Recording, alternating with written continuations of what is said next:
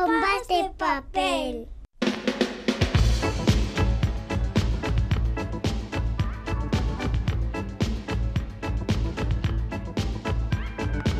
Pompas de papel.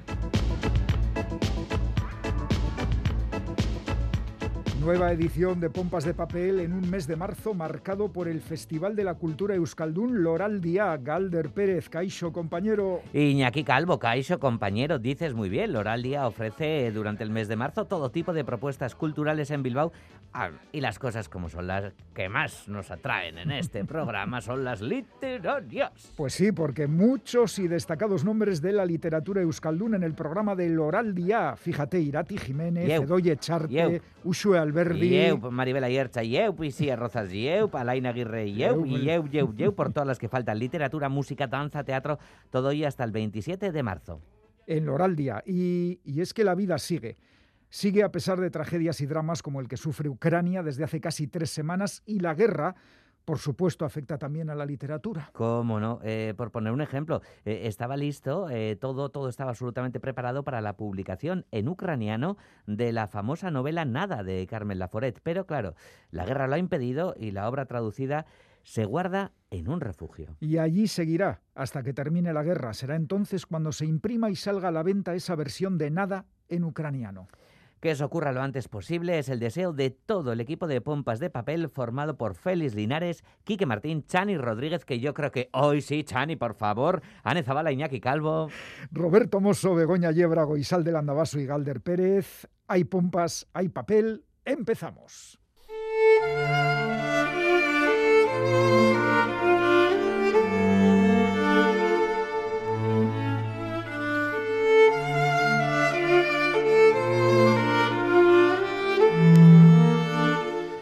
Él era amigo íntimo de su padre en una época en la que los hombres aún tenían amigos íntimos y las mujeres amigas íntimas, así que ya hace media eternidad de eso.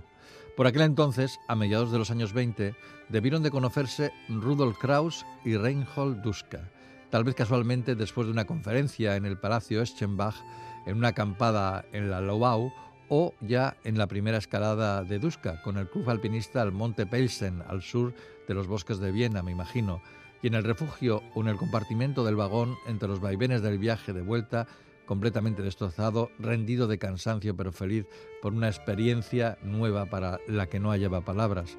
Podría haber llegado a sentarse al lado de Kraus, que había guiado o acompañado al grupo.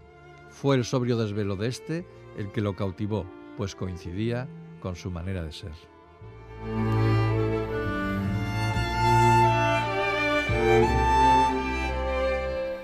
Así comienza La cuerda invisible, un libro escrito por Eric Hackel y que ha publicado en castellano la editorial Periférica.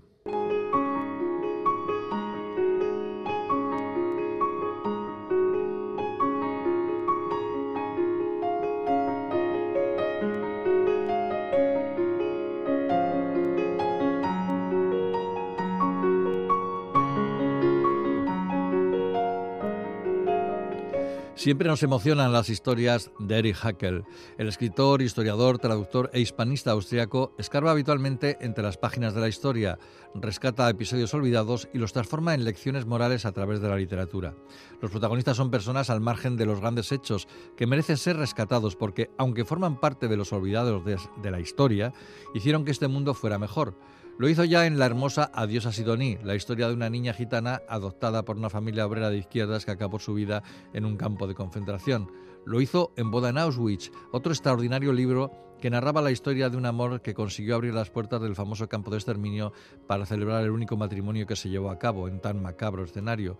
Y lo volvió a hacer con brillantes resultados en Esbozo de un amor a primera vista, otra historia de amor durante la Guerra Civil Española entre un joven antifascista austriaco que luchó a favor de la República y una enfermera valenciana. Son solo tres ejemplos, pero ilustran la larga obra de este gran autor. La técnica es la misma. Hackel da voz a las personas que conocieron a los protagonistas de estas historias o a los que oyeron hablar de ella.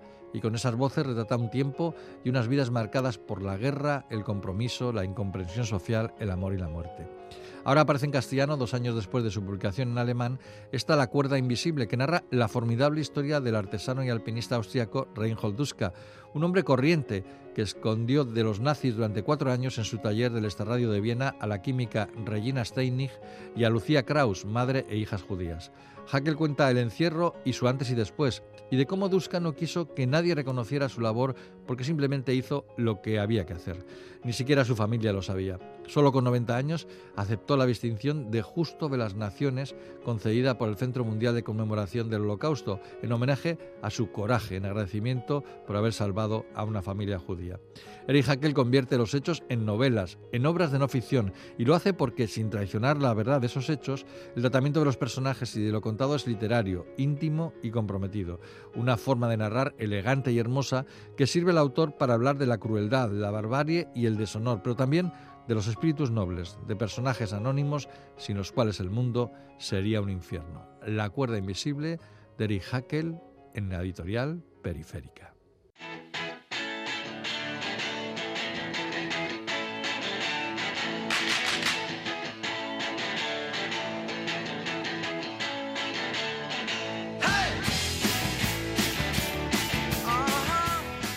Chani Rodríguez, compañera, Caixo, ¿cómo estás? Muy bien, Iñaki. Bueno, eh, bien y bien surtida de libros, como Sí. siempre, que nos visitas y nos traes esos selectos, esa selección eh, semanal de libros que yo ya sé que te cuesta mucho porque títulos hay miles y tú nos traes cinco. Sí, además, a veces digo, bueno, lo dejo para la semana que viene, pero como la siguiente semana ya hay otra vez otro montón. Hay otro- otros en fila. Esto, esto sí que es una larga espera, pero no, tú la cortas porque tu selección está muy bien hecha y los títulos que traes son interesantes. Así que si te parece, vamos con lo que has elegido para esta semana. Cinco títulos y empezamos por... Por bajar es lo peor, eh, que es un libro de Mariana Enríquez, que publica Anagrama. Bueno, en concreto Bajar, es que... bajar es lo peor, diría un equipo de fútbol, por ejemplo. Descender a segunda, ¿no? Pero creo que no van por ahí los tiros. No, no, no, no. Bajar es lo peor, en realidad es la primera novela de Mariana Enríquez, que ahora es Ajá. bien conocida por aquí. Sí. Pero bueno, Anagrama ha querido recuperarla. Eh, la novela transcurre en el Buenos Aires nocturno, sórdido y vibrante de los años 90 del siglo pasado. Por allí se mueven dos personajes, Facundo, un joven de belleza inalcanzable, que se prostituye para sobrevivir y que tiene miedo de dormir solo por las pesadillas que sufre, y Narval, un chico perseguido por seres oscuros y macabras alucinaciones. Hay un tercer personaje que es la inestable Carolina, que completa el trío y que se asoma al abismo de las drogas, la violencia, la destrucción y el amor. Vaya, vaya. Ya vemos que está esa parte oscura ¿no? de Mariana Enríquez, en algo que desde luego es, es una maestra. ¿no? Sí. La, la novela la escribió con 19 añitos. se- 19 años. 19 añitos. Se publicó en 1995. Ella tenía 21 años. Ujú. Eh, y como decíamos, la primera novela de Mariana Enríquez, que estuvo muchos años descatalogada, se convirtió eh, después en obra de culto.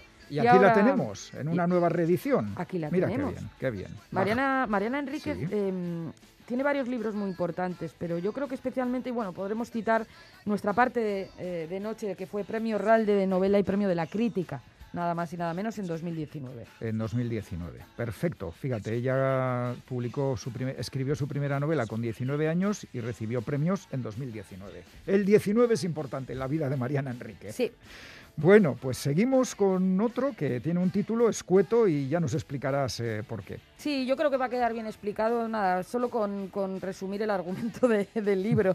El título al que te refieres, Iñaki, es Gallinas. No estás insultando a nadie. No, No. no, no, no, además no es en ese sentido figurado, es más bien en el literal. ¿eh? Bueno. Lo, lo firma Jackie Paulsin, lo publica Libros del Asteroide. Cuenta eh, que en una casa cualquiera de un sencillo pueblo de Minnesota, una mujer joven se esfuerza por cuidar y mantener con vida a sus cuatro gallinas, solo cuatro gallinitas. A lo largo de un año, durante el brutal invierno y el sofocante verano, va a velar por su improvisado gallinero y se va a enfrentar a tornados y depredadores, a la mala suerte y a la incertidumbre de un, de un futuro que no se parece en nada al que ella había soñado. A través de sus relaciones con su enérgica madre, con su mejor amiga y un marido tan atento como aparentemente ausente, iremos sabiendo más de la historia de la protagonista y de la melancolía que, que la rodea. Oye, y todo por un gallinero, ¿eh? Cuatro gallinitas. Cuatro gallinitas. Tanto esfuerzo, fíjate. Esto es eh, ganadería extensiva, desde luego, no es macrogranja. Efectivamente. Bueno, pues es el, eh, este es el debut original, ya lo hemos visto aplaudido, de Jackie Paulsin, que vive en San Paul, en Minnesota. Mira, en esto se parece... Hay alguna coincidencia, ¿no?, entre la novela y su Pues sí, autobiografía. sí, sí, algo sabe de lo que escribe, ¿no? Sí, vive allí con su marido, sus hijos y un perro. No dicen nada de gallinas. Pues muy bien, fenomenal. Oye, pues gallinas eh, apuntamos y la tenemos en cuenta. Pero esta es tu segunda recomendación, todavía te quedan tres. Sí, la, te- la tercera... Esta, esta, mira, también en femenino, a ver. Sí, también, también. Eh, el título también es muy elocuente, ¿eh? Las futbolistas que desafiaron a Mussolini. No eran gallinas, para nada. Y tampoco es metafórico el título en Ajá, esta ocasión. Es ¿eh? un eh, hecho histórico. Eso es. Ajá.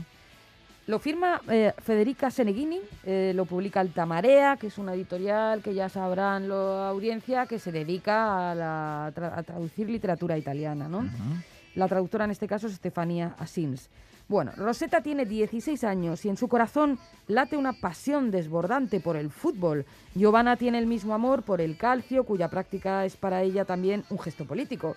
Marta es sabia y pausada, está decidida a defender con uñas y dientes su derecho a salir al terreno de juego, igual que la testadura, testaruda Lucky, a quien su padre le prohíbe acercarse a una pelota. Estas son algunas de las chicas que formaron parte, atención, de la pandilla de amigas que en los primeros años 30 dieron vida al grupo Calciatrici Milanese, el primer equipo italiano de fútbol femenino. Pero ¿qué pasa? Que en esos años Italia se encontraba bajo el yugo del fascismo Pues sí. no estaba preparada para aceptar un fenómeno que pronto empezó a despertar la atención de los periódicos y a desquiciar al régimen. Ujú. Porque ¿qué hacían unas chicas practicando un deporte para hombres? Por Dios. Eso es lo que eh, intentaban preguntarse los responsables del régimen fascista italiano. Ay, Dios mío. ¿Qué era todo aquello? ¿Qué era todo ¿Qué era? aquello? ¿Pero qué es esto? ¿Qué es esto? Muy bien, pues me parece muy bien que ahora se hable tanto del fútbol femenino y estas mujeres pioneras tienen que estar en el recuerdo, un digno homenaje. Sí. Y un buen bien. libro, además. Y un que- buen libro, por supuesto. Eso es. Seguimos. ¿Cuál es la siguiente? Este, me- el, el título me hace Ah, bueno, mucha quiero decir que gracia. es un libro, es un libro pequeñito, así que el que lo lea no, no le va a costar mucho. Me ha llamado la atención que es pequeñito. Como una aceituna, como una gildita, como una raba. un- un- una especie como de un pinchito. En lugar de un plato lleno de comida es como un, como un canapé. Pinchito. Y por eso igual se titula Metafísica del aperitivo. Ah, quién sabe, ¿verdad? Si tiene algo que ver. ¿Quién sabe? Eh, eh, lo firma Stefan Levi Quentz, eh, lo publica Periférica. Eh, tenemos a un hombre solo eh, que se sienta en la terraza de un bistro parisino del barrio de Montparnasse, expresa de un leve tra- trance provocado por el alcohol, algo habitual, Eh, sí. y empieza él como a hablar consigo mismo en silencio. En su monólogo interior fluyen recuerdos vividos o librescos, observaciones cáusticas sobre las nimiedades que acontecen en la terraza, así como un sinfín de agudas elucubraciones poético-filosóficas Oh. que llenas de momentos de gracia destilan un finísimo humor en consonancia con la hermosa ligereza de su empresa, que es pues tomar el aperitivo, lo que hacemos muchos de nosotros a menudo, ¿no? Pues sí, por cierto. Alcanzando el cenit íntimo de la paradójica lucidez que procura el alcohol, nuestro soñador recrea esos minutos profundos en que la ebriedad crea la ilusión de bailar en perfecta armonía con el mundo que nos rodea sobre la cuerza tensa de, de la divagación. Me gusta mucho el Bueno, planteamiento. bueno, está bien lo de la metafísica, está muy bien, está ahí metido. Sí, muy bien, muy bien. Sí, Tiene pues, buena el pinta. Este alcohol. Te hace ir te, te- te- te vas arriba y piensas que estás teniendo unos pensamientos muy profundos que suelen ser una tontería absoluta. Y luego, qué mejor interlocutor que uno mismo, ¿verdad? Tú Es- contigo mismo, vamos, Sí, sí. llegas a, a- a metas insondables. Sí, y ta- también igual es lo mejor para los demás, ¿no? Que se quede en una interlocución con Sí, nosotros que el mismos. rollo nos lo metamos a nosotros mismos. Pues mira, aquí eh, parece que no suena tan mal porque esos pensamientos se han convertido en un libro, ¿eh? O sea Y que- insisto, nadie se asuste, es un libro pequeñito. Es un aperitivo. Eso es. Bueno, ¿y cuál es eh, tu última propuesta de hoy, Chani? Ah, no, tu última no, la penúltima, que estamos todavía con tres títulos, a por el cuarto. El cuarto es La impostora de Nuria Barrios, lo publica Páginas de Espuma. La, em, La impostora es un ensayo literario sobre la vida a través del fascinante oficio de la traducción. Es que está muy clara la tesis. El lector em, no sospecha los riesgos que encierra un texto traducido y este libro descubre cómo nuestro orden político, cultural y religioso se basa en traducciones erróneas, cómo un oficio considerado casi doméstico está manchado por la sangre de quienes lo ejercen, cómo el prestigio de los escritores que se aventuran en este campo puede ser cuestionado, cómo, a pesar de su importante trabajo, las mujeres son también aquí invisibles. La traducción, eh, nos dice Nuria Barrios, es un espejo donde el síndrome de la impostora cobra un, un hondo sentido existencial. Es la historia de la traducción, en cierto modo, este, Sí, este sí, libro, sí. Que firma Nuria Barrios, a quien tenemos mucha estima en este programa. Pues sí. Ella es escritora, es traductora, por supuesto, y muy buena. Y mm, ha firmado libros tanto de relatos como de poemas y también novelas. Así que tiene una trayectoria muy importante, Nuria Barrios. Estupendo. Eh, no sé si te has dado cuenta, pero llevamos cinco libros y todavía te queda uno. Con lo cual hay seis. Hay seis, es que hay he venido hoy seis. como más hoy has venido como generosa. Hoy, como se dice, hoy, hoy, hoy un bonus. Bueno, Venga, que un son bonus tantos. Un bonus que lo hago así muy breve. pero es que adelante. lo que es, que, es decía- que necesitabas contar esta Sí, historia. porque luego vienen más novedades y se quedan fuera. Eh, quiero llamar la atención sobre el libro Una casa propia de Débora Levy, de Litre- que publica literatura Random House. Eh, Levy imagina una casa en una latitud cálida, cerca de un mar o de un lago, o sea, una casa como de, sus, de sueño, ¿no? Pero se encuentra que, bueno, pues su realidad no, no tiene mucho que ver con eso. Ella vive en Londres, no tiene dinero para construir el hogar que imagina, su apartamento es muy pequeño y lo más parecido a un jardín en su casa es un varano al que entrega los cuidados que sus hijas ya no, no necesitan. Bueno, Entreteje el pasado y el presente, lo personal y lo político y convoca a escritoras como Margarit Duras o Elena Ferrante para indagar en el significado de la feminidad y de la propiedad, ¿eh? que me gusta la combinación. muy bien. Simplemente quería llamar la atención sobre el trabajo. Perfecto. Pues eh, no cinco, sino seis libros que a continuación pasamos a resumir.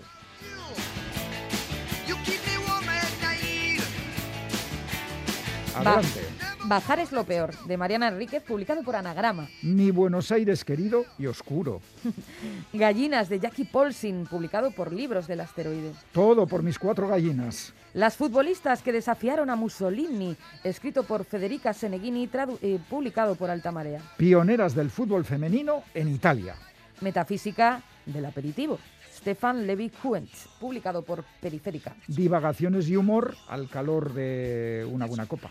La impostora, firmado por Nuria Barrios y publicado por Páginas de Espuma. Traducción Mujeres Olvido. Y el bonus track, Una casa propia, de Débora Levy, publicado por Literatura Random House. Casa propia, pequeña pero propia. Estupendo, Chani. Pues eh, es que ricasco que luego nos traes otro libro y ahora le toca el turno al cómic. Muy bien, Hoy Catherine Meurice, ¿qué te parece? es verdad que lo Que comentaste la hablamos semana, pasada. pasada. Geroarte. Agur.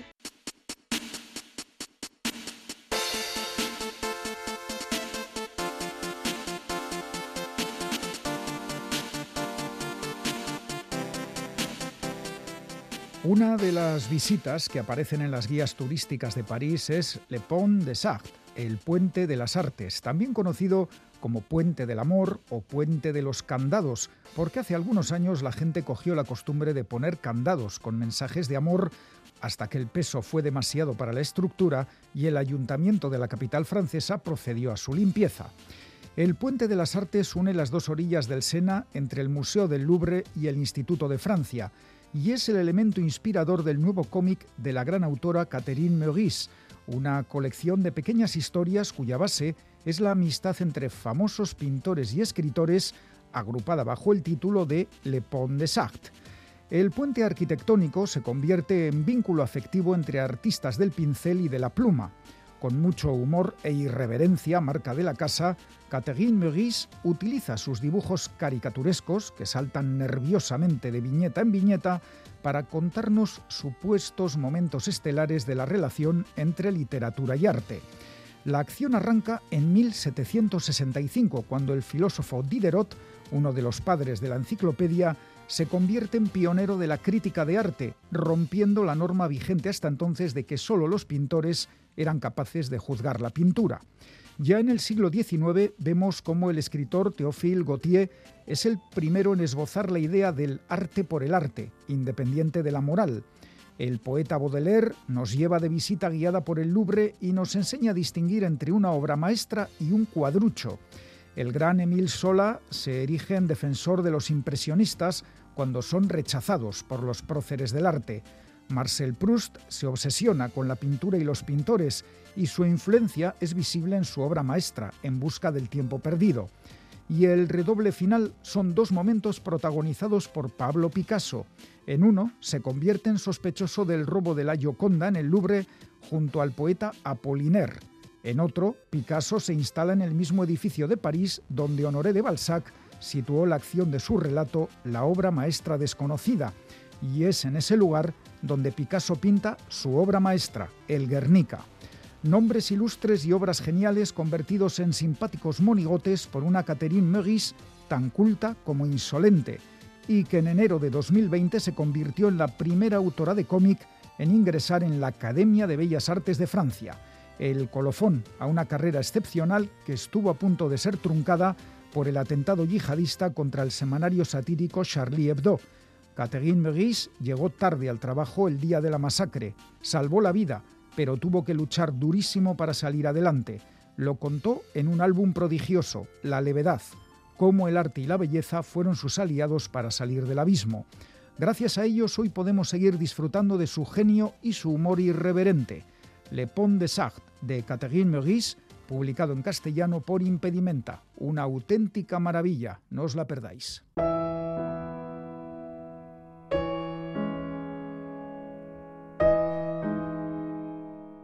En Europa es de día, pero es de noche en África. Al norte del mar está el tiempo, pero está al sur la eternidad. Los blancos pueblos industriosos construyendo la gloria del hombre, las negras lanzas nervadas custodiando la roja luna, las blancas piedras en forma de ninfas danzando en la nieve, las melenas de oro, las pieles rayadas, las criaturas de cuellos larguísimos como si fueran sueños. Al norte del mar, el insomnio en la noche. Al sur, la siesta en la tarde. Al norte está la razón estudiando la lluvia, descifrando los truenos. Al sur están los danzantes engendrando la lluvia. Al sur están los tambores inventando los truenos. Este es un poema del colombiano William Ospina que ha recogido la editorial Lumen en un recopilatorio de toda su poesía.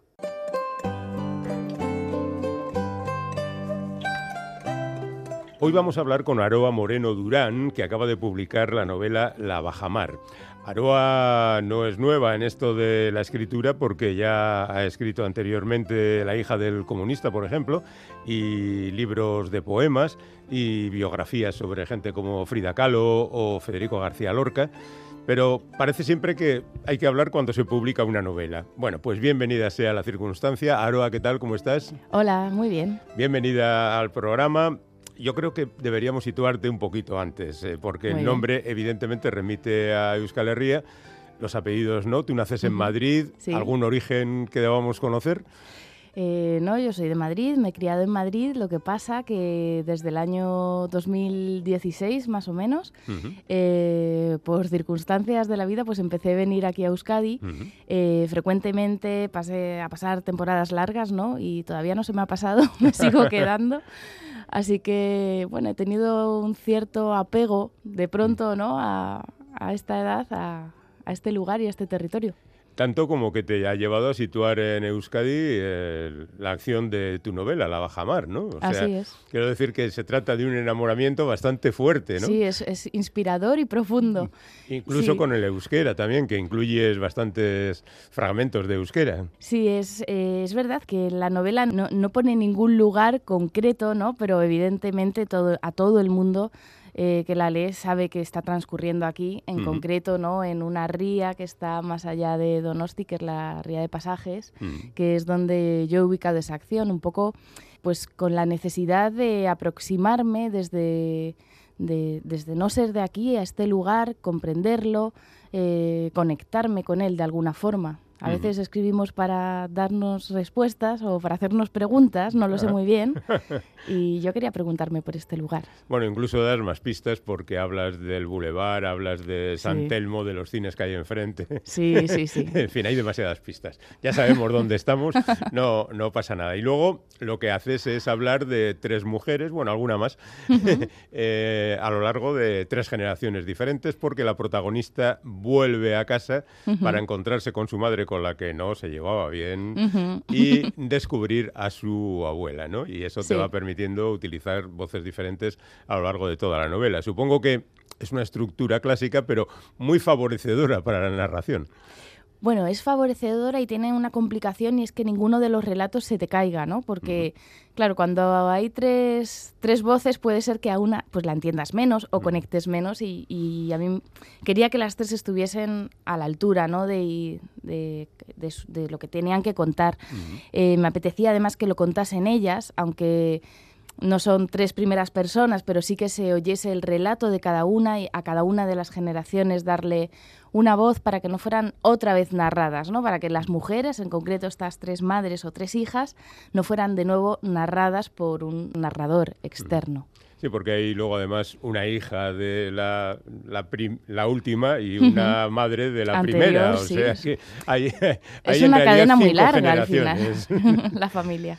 Eh, de alguna manera Aridane podía identificarse contigo o no tiene nada tuyo y da la casualidad que tiene más o menos tu vida, tu edad y el lugar de residencia. A ver, esta no es una novela autobiográfica, pero es verdad que ella tiene mi edad. Y consciente o intuitivamente siempre pongo a un personaje a mi altura para que luego me sea casi natural no pensar en la generación anterior es la de mi madre y la, y la anterior es la de mis abuelos. Y bueno, no, no soy yo, pero, pero también, ¿no? Que, o sea, cuando yo escribí esta novela justo acababa de ser madre y toda la exploración emocional de la novela tiene mucho que ver conmigo y con lo que yo estaba viviendo en ese momento. Bueno, por cierto, la novela empieza con un niño, Sí. con la muerte de un niño en la que el lector se queda un poco perplejo porque es muy raro. O sea, muere un niño supuestamente en un accidente, nadie pregunta nada, nadie sabe ni quién ha tirado al niño, al, al limo de la ría, ni nada por el estilo. Ahí hay también una historia mm, de misterio, por decirlo de alguna manera, Sí. en la que tú no incides. No, No, lo dejas ahí colgando y a ver qué pasa hacia el aparece, final, ¿no? ¿no? Porque, Sí. o sea, yo eh, jugué un poco con la estructura de la novela que tuviese, bueno, pues forma de marea. Quien quiera leerlo lo, po- lo- lo puede ver y si no, pues tam- tampoco es necesario, ¿no? Pero la novela parte del limo, que es lo que hay debajo del agua, lo que emerge cuando baja la marea, que muchas veces... eh, no sé, yo que soy de Madrid no he observado tanto las mareas y cuando llegué aquí pues empecé a hacerlo y dije, bueno, cuando se retira el agua está el verdín, que es muy bonito sobre las piedras, pero a veces aparecen cosas eh, duras. Y este arranque de novela es verdad que es, que es un poco ahogo, ¿no? Que, que, que da un susto al lector, pero debo decir que es una historia que me contaron, ¿no? De un niño que realmente cayó a, a la ría y tuvieron que esperar a que bajara la marea para sacarlo del agua, para sacar el cuerpo. Es muy duro. Luego ya la novela relaja un poco. No, no mucho, porque, No tanto, ¿eh? porque es oscura, ¿no? Pero. Aridane pero sí. vuelve pf, con las más negras nubes sobre la cabeza. Acaba de Sí. dejar a su chico y a su hija y, y viene un poco a enfrentarse, ¿no? A- Sí. En parte con su madre, ya digo, a descubrir a su abuela. Una abuela que vive la, la guerra civil de niña y que vive el hambre y que vive la migración y que vive pues todos los desastres de la guerra aquella.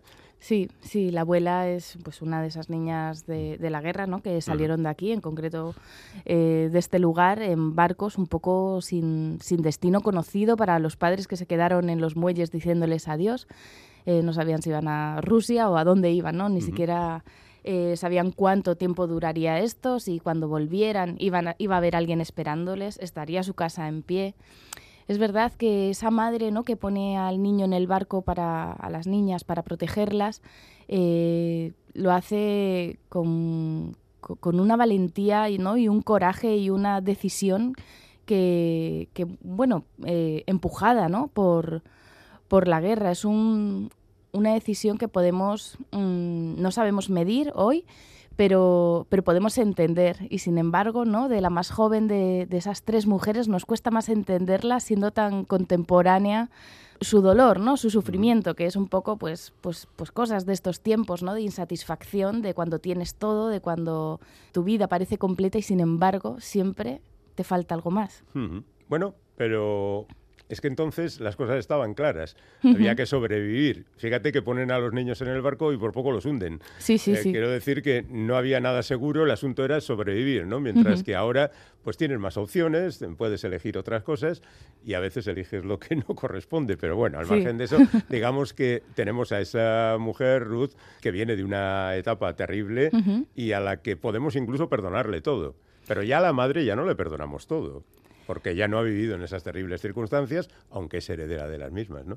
Sí, ese personaje, ¿no? Adriana, que Mm. es la madre de Adirane, la hija de Ruth, eh, a mí me apetecía que tuviese la voz más honda de las tres mujeres, como la más compleja, porque me parece que muchas veces, desde mi generación, poniéndome a la altura del tercer personaje, perdonamos muy fácil los errores de los abuelos, ¿no? Los alabamos, ¿no? Porque sufrieron mucho y tal, y se nos olvida esa generación entre medias, esa bisagra tan necesaria crecieron en una dictadura, que luego han sufrido bastante, ¿no? En este caso, ¿no? De Adriana, pues todo eh, el cerco de la violencia alrededor de su vida y que además las mujeres han han- nos han cuidado y además han trabajado fuera de casa y han soportado todavía una losa de machismo de la que nos vamos desprendiendo, pero ellas todavía estaban muy sujetas y creo que mi generación es un poco injusta con ellas. A Bueno, lo mejor es cosa de madres hijas, ¿no? Que es Pero fíjate, yo creo que le das más voz a Adriana en el sentido de que Aridane, por ejemplo, no quiere saber nada con ella. Está enfadada, quiere Sí. ir donde su abuela y que le cuente la guerra, nunca mejor dicho, ¿no? Pero no da su visión de las cosas. Mientras que Adriana sí aporta cosas. Sí, sí. Sí, ella es una, es una voz, ¿no? La oímos pensar y, y es verdad que Adirane, ¿no? Que tiene ese problema con su madre porque han dejado que, que algo que no le ha contado en referencia a su padre vaya creciendo y vaya eh, abriendo una herida, no se enfrenta, pero no sé, me gustaría pensar, ¿no? Que ella regresa a su abuela, pero está regresando también al abrazo de su madre, ¿no? Tarda un poco en que salten las chispas, pero también en, en que se miren a los ojos, que muchas veces dejamos que pase el tiempo y no, le- no nos enfrentamos a mirar a, los ojos a nuestros padres. A lo mejor porque nos da miedo reconocer eh, su fragilidad. Bueno, siempre quedan cuentas pendientes, ¿eh? eso, Eso es está, está claro. Eso y, es así, y sí. al final la muerte, bueno, yo creo que se puede decir que hay una muerte, la lógica y natural en la novela, pues eh, corta eh, la relación Ujú. en el punto en que se ha quedado, ¿no? Ujú. El asunto está en que los que vienen detrás aprendan de la circunstancia y procuren limar asperezas. con- Exacto, pero aprenderemos porque no lo será. pues no lo sé, no lo sé, no lo sé. Bueno, en cualquier caso, la, la novela se mueve en lo que tú llamas en un momento determinado entre la realidad, la memoria y la imaginación, que son las tres líneas confusas que se funden y se separan, y leo textualmente de, de tu libro. ¿Qué parte corresponde a cada una? Bueno, eh, la memoria, la realidad y la imaginación yo creo que van componiendo el relato final de, de la vida de cada uno, ¿no? Eh, es verdad que en este caso, ¿no? La memoria, bueno, pues tenemos todavía, para mí, una cuenta pendiente, ¿no? Con, con toda esa gente que se ha ido apagando, sobre todo en estos últimos tiempos de, de pandemia, esa generación silenciosa que se ha ido llevando sus historias y que en el fondo les siguen doliendo, ¿no? Hablar de todo aquello. O sea, creo que, que debemos por lo menos, ¿no? O sea, ya sin, sin llegar a, a cosas más allá, ¿no? De, de justicia, etcétera, reparar, ¿no? Y reconocer que, que sufrieron. La imaginación para mí es como vital, ¿no? Es la lo que no sucede en la vida puede suceder en la imaginación y trenzarlo siempre, ¿no? Con esta realidad, con ese contexto en el que nos toca vivir a cada uno. Aquí Mm. estamos, ¿no? En un momento y en un espacio concreto y eso, pues, ser de aquí y ser de este tiempo nos hace ser de una manera. Bueno, no hablaremos más de- del argumento de la historia, porque aunque no es una novela de suspense, yo creo que la gente tiene que descubrir la- las incidencias de la novela, ¿no? Ujú. Pero sí te quería preguntar por qué has tardado tanto en publicar otra novela, porque son prácticamente cinco años. Ujú. Y bueno, aunque has estado activa en otros territorios, ¿no? Pero no tenías tema, eh, te ha costado mucho escribirla, la has rehecho siete veces después. Bueno, eh, a ver, me pasó que con que la hija del comunista, eh, que salió en 2017, él recibió el premio Ojo Crítico en, a finales de ese año y de pronto la novela revivió. Y, y me empecé a mover mucho con ella, ¿no? De viajes y fue como una resurrección de la novela, ¿no? Y fue volver, y tuve que volver a defenderla. Eh, por otra parte, yo acababa de ser madre. O sea, mi hijo tenía tres meses cuando entregué la hija del comunista. Entonces, bueno, eso también me ha, me ha cogido algo de tiempo, digamos, ¿no? duda. Entonces he ido un poco más lenta. Y luego, o sea, yo, yo enseguida supe que quería escribir esta novela, pero la he escrito muy lentamente, es cierto, se metió la pandemia por en medio, no supe compatibilizar eso que pasaba fuera con lo que pasaba dentro de mi casa. Y bueno, pues ha sido así, cinco años, pero Claudio López Lamadrid, que era el editor de Literatura Random House, que falleció, me dijo en un correo, escribe feliz y tranquila mientras vigilas a tu niño. Y creo que le hice caso y estoy tranquila y cuando ha tenido que ser. Oye, ¿la poesía la tienes abandonada o tienes ahí mil millones de poemas en un cajón? Mil millones no, porque yo no soy súper... O sea, no produzco muchísimo, pero sí tengo un poemario ya acabado. Creo que le falta algo todavía, ¿no? Entonces, pues ya lo cerraré, pero sí, sí, sí, he seguido escribiendo. El poema definitivo. El poema Es, definitivo. es el no que se aspira siempre. no sé, a ver Mm. qué tal. Oye, y, y al final, al principio de la entrevista, nos hemos quedado sin saber de dónde viene Aroa. Pues es que no, no sé, no, no lo sé muy bien. O sea, a mis padres eh, les sonaba bien, ¿no? Y de hecho, mi padre, que se, se- son novios desde que eran niños, llamaba a mi madre Aroa porque le sonaba bonito. Entonces, cuando nací yo me lo pusieron. Es verdad que me han preguntado infinidad de veces si yo era de aquí, si era un nombre vasco. Y no, es verdad que aquí lo oigo más. ¿Es un nombre de aquí? Sí, sí, claro. Sí. Sí, sí. Por eso, al encontrarte con una novela de este tipo y ambientada donde está ambientada y con ese nombre, dices, va, pues su tío abuelo sería vasco.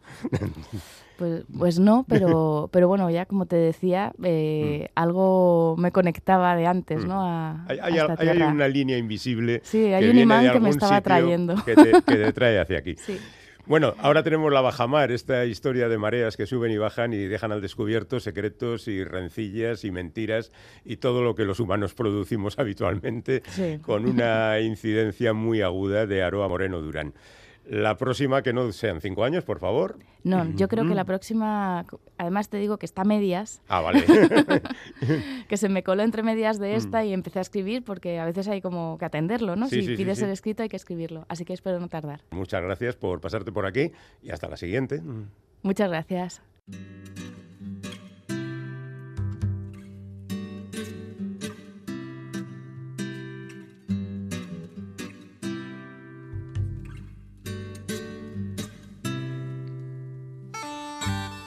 Musika taldea izan nahi genuen eta osatu genuen musika taldea. Sekula instrumentu bati hartu gabe talde sortu berriaren karteles josi genituen Bilboko kaleak. Talde ezberdinak izan genituen gainera, musika talde asko, ilusio asko eta kartel asko. Herri honek kola papera, ormen eta ilusioen arteko konexioaz badakizeo zer. Así comienza el libro Hogeita Bost Gau eta Bat Gehiago, escrito por Anne Zabala y Calder Pérez y publicado por EASE Elkartea.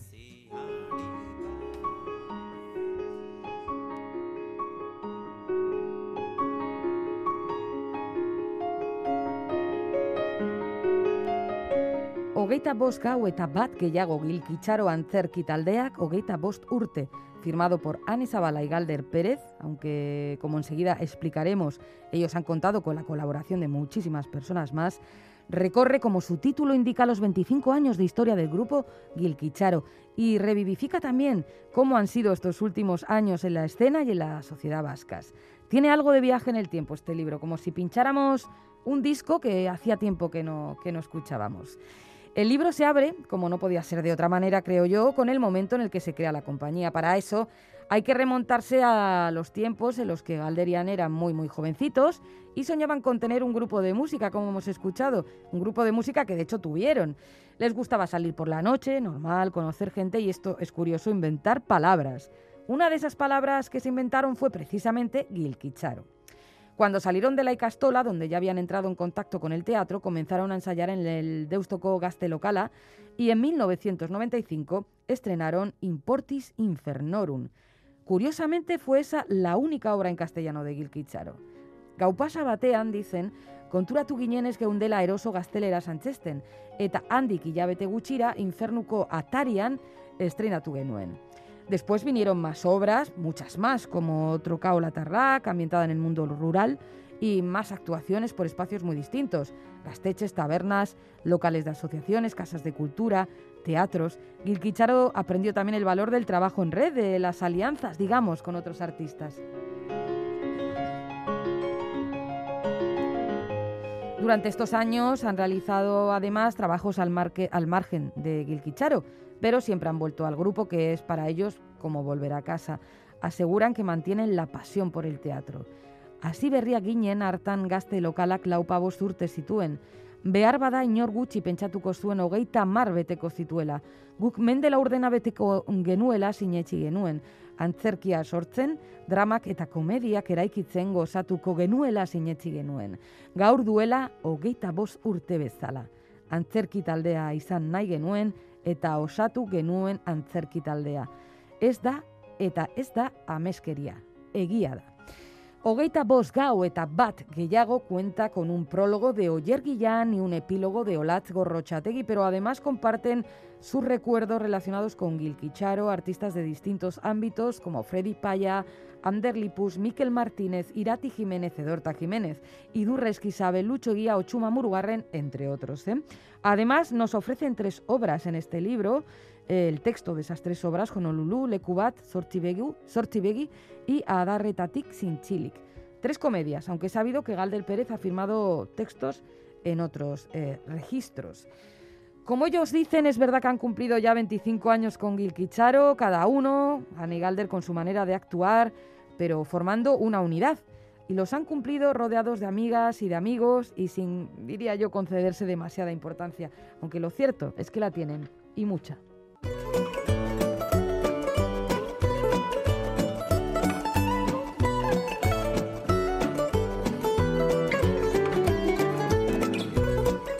Tiempo en pompas de papel para el concurso. El concurso y decir que las respuestas al enigma que nos planteó Bego Yebra los pasados 26 y 27 de febrero son estas. Título del libro El capitalista simbólico, autor Valentín Roma.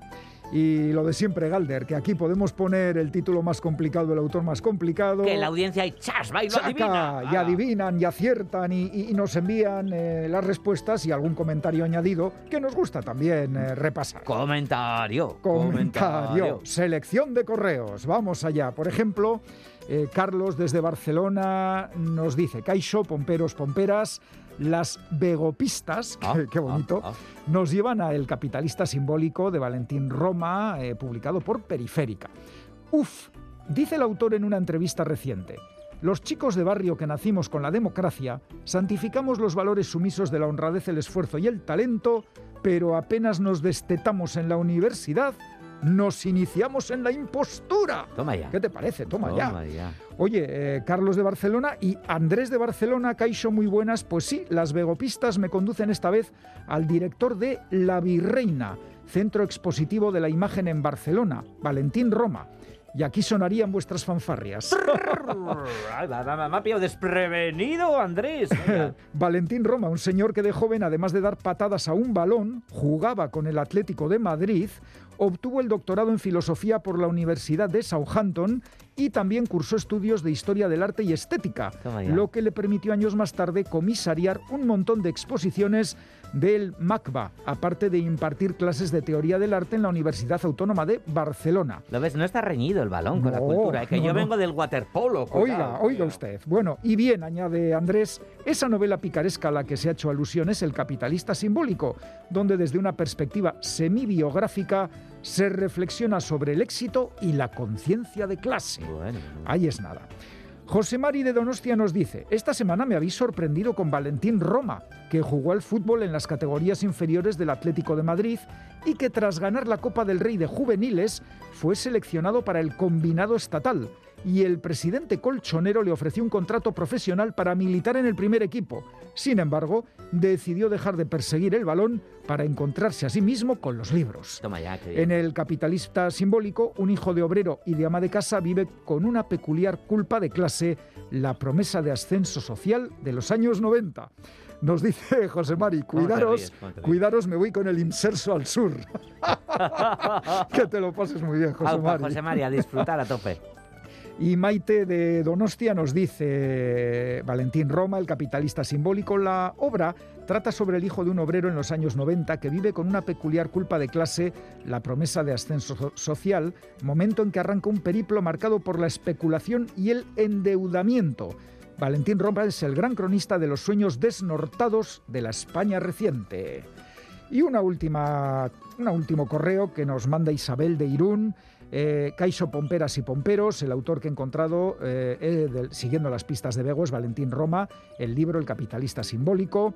Eh, pero hoy quiero comentaros el libro que acabo de leer. Se trata de Una dama africana, de Eric Orsena. Es un libro que cogí en la biblioteca sin eh, ninguna regencia, un poco al albur de mi mano y que me ha sorprendido. Está bien escrito y me ha hecho ser consciente de lo poco que sabemos o lo poco que sé sobre los pueblos y las gentes que habitan África. La historia se desarrolla en Mali y es todo un recorrido desde la época en que Mali era una colonia francesa hasta los primeros tiempos de independencia.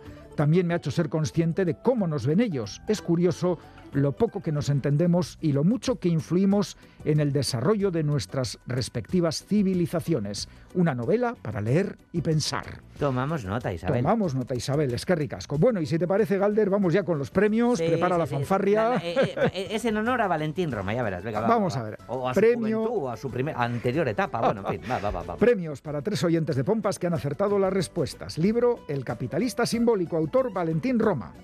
El primer lote de libros es para... ¡Gol, gol, gol, gol, gol, gol, gol, gol, gol! Melchor Alberdi, de Vergara. Es que lo hago breve, pero es que lo haría mucho más largo, ¿eh? Seguro. El segundo lote de libros es para... ¡Gol, gol, gol, gol, gol, gol, gol, gol, gol, gol, gol, gol, gol, gol, gol!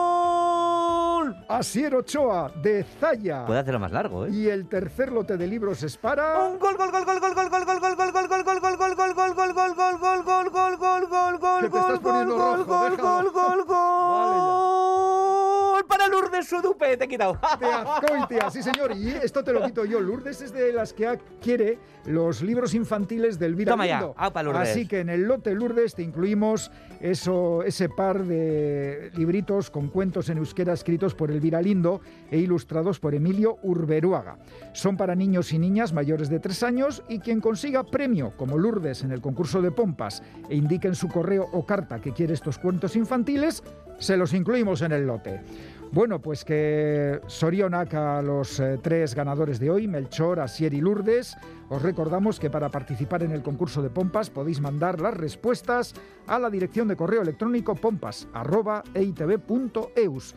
Y si queréis enviar una carta o una postal, lo hacéis a esta dirección: Pompas de Papel, Radio Euskadi, Capuchinos de Basurto 2, 48013, Bilbao. El concurso de pompas. Las pistas nos las da, como siempre, Bego Yebra. ¡Penalti!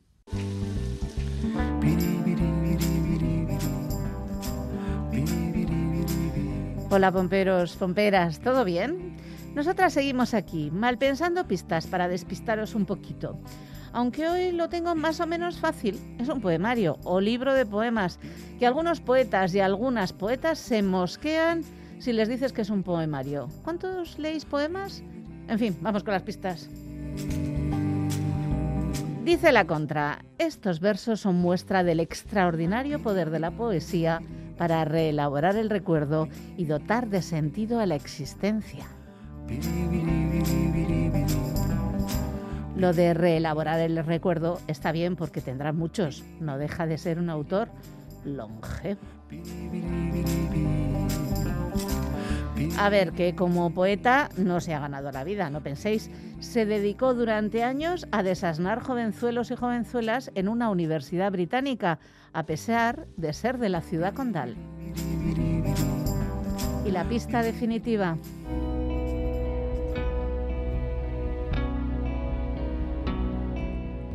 Amo a un amor que no conozco. Vivo en un pozo sin luz.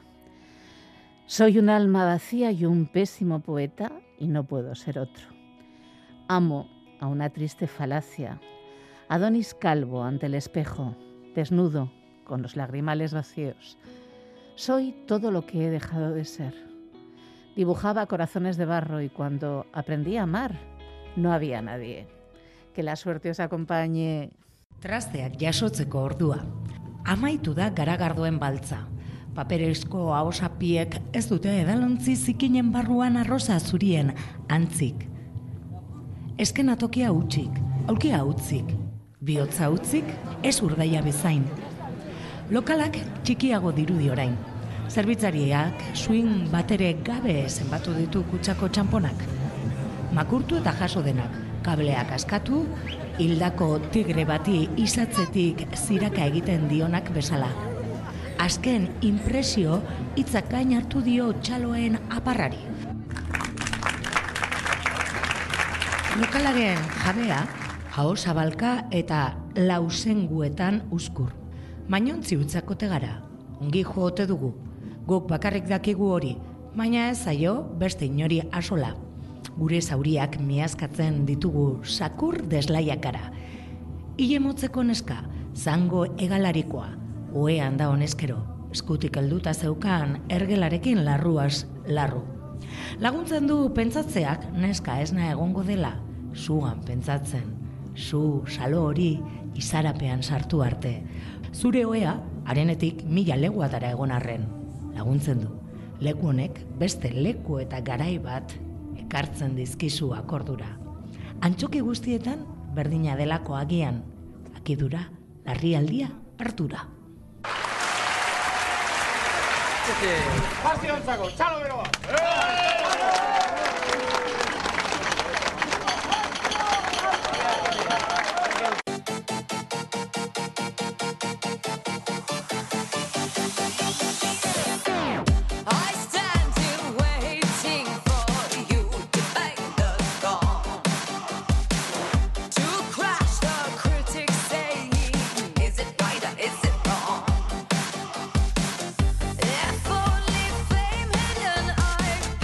Recta final del programa, si no habéis podido escucharlo en directo, lo tenéis en la página web de EITV y en la app EITV Nayeran. Pincháis en radio, vais a Radio Euskadi, pompas de papel y ahí están disponibles todos los programas de las últimas temporadas.